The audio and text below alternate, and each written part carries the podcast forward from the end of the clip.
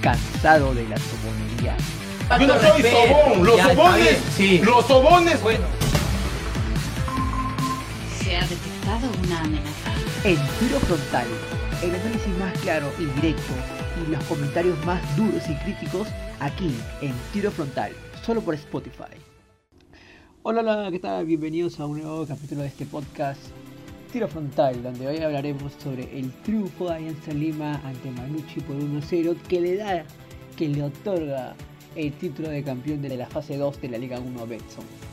Un título que Alianza Lima eh, ha venido de menos a más desde la fase 1. Sin embargo, en la fase 2 ya se vio un equipo más compacto, más sólido en todas sus líneas. Desde el arco, ¿no? Comenzó el, torneo en la fase 1, el arquero era Steven Rivadeneira. Se vio un cambio desde que entró Angelo Campos. El técnico Augustos, desde mi parecer, creo que nadie daba ni un solo por el técnico. Nadie apostaba que el técnico iba a pelear el campeonato. Nadie apostaba que el técnico iba a lograr consolidar el grupo después de lo que se había vivido el año pasado. Nadie pensaba poder llegar a un torneo internacional. Sin embargo, esa era la meta. Pelear un torneo internacional porque el club no estaba armado para pelear el torneo, supuestamente. Pero acabamos de ver que Alianza Lima se fue consolidando fecha tras fecha y ha logrado un título con, un- con una racha impresionante. Solo ha perdido un partido que fue ante Sporting Cristal, su rival a vencer en la final de noviembre. Que me parece que va a ser un partido muy, muy complicado. Sin embargo, creo que Alianza Lima viene en racha, viene con una racha positiva. Creo que, que Cristal viene un poco disminuido, por ahí recuperando jugadores, con sus delanteros que también están en recuperación. Y creo que Alianza viene con toda la ventaja para la final de noviembre. Pero creo que también hay que, que mejorar un poco la definición. Creo que por ahí estas últimas fechas, como que han estado un poco apagados los delanteros. Me parece que Hernán Marcos está retomando su mejor nivel a lo que se le vio en las primeras fechas de la fase 2. Pero vamos a ver qué sucede en la final. Ahora vamos a comerciales y regresamos con la parte 2 del podcast. No sabes, amiga, alucina que salí con Javi. ¿Cómo? ¿Y qué dice? Estaba en un taxi y de pronto Javi dice... No. ¿Eso dice? Sí, pero no sabes lo que Astrid dice. Ay, y segurito que Vero dice... Siempre dice así, ¿no? Ahora todos dicen. En el nuevo Movistar Messenger, únete al chat exclusivo de Movistar y contáctate al instante con todos tus amigos Movistar en donde estés. Regístrate gratis con un SMS al 7474 con la letra M, espacio y tu nombre de usuario. Movistar, compartida, la vida es más. Más información en www.serviciosmovistar.com.pe.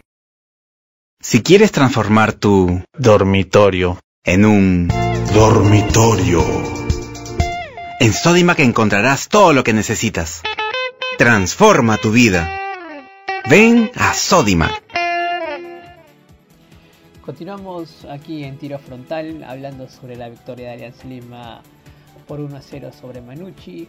Alianza Lima es ganador de la fase 2 y con ello es ya fijo en la Copa Libertadores 2002. Ahora, se habla mucho de la llegada de Pablo Guerrero al club.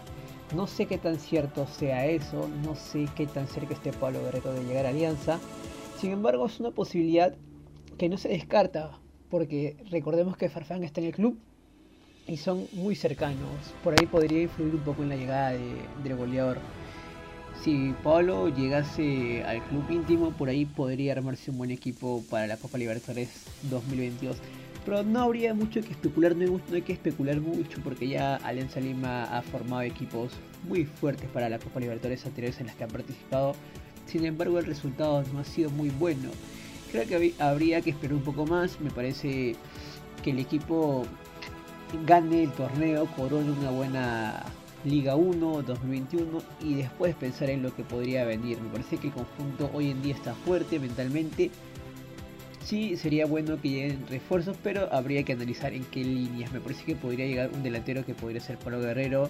Por ahí un arquero de talla internacional que, que pelee el puesto con Angelo Campos, un central. Aunque los centrales de hoy en día de Alianza eh, están fuertes, la línea defensiva está fuerte, siempre hay cosas que mejorar, pero veo que se entienden muy bien. En la volante no hay duda que Bayón y Míguez, eh, de una fecha a otra, Míguez se volvió titular indiscutible, igual que Bayón. Para mí Bayón es un referente hoy en día de Alianza junto a Farfán. es uno de los que se que bueno, el que se quedó, ¿no? De la Copa de la Liga 2020, ¿no? Que recordemos Alianza Lima descendió. Pero bueno, Alianza Lima ha logrado un título, ha logrado sacar el título de la Liga 2 de una manera muy, pero muy, ya como todos han visto, muy buena, sin perder ni un partido en la fase 2, invicto, manteniendo la racha.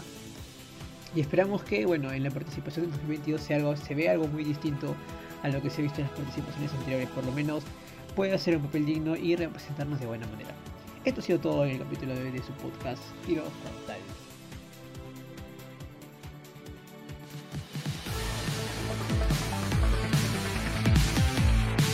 Yo no soy sobón. Los Ya, está sobones. bien, sí. Los sobones. Bueno, Tiro Frontal, todos los jueves por Spotify. La frontalidad es lo primero, y si no eres frontal, a tu casa.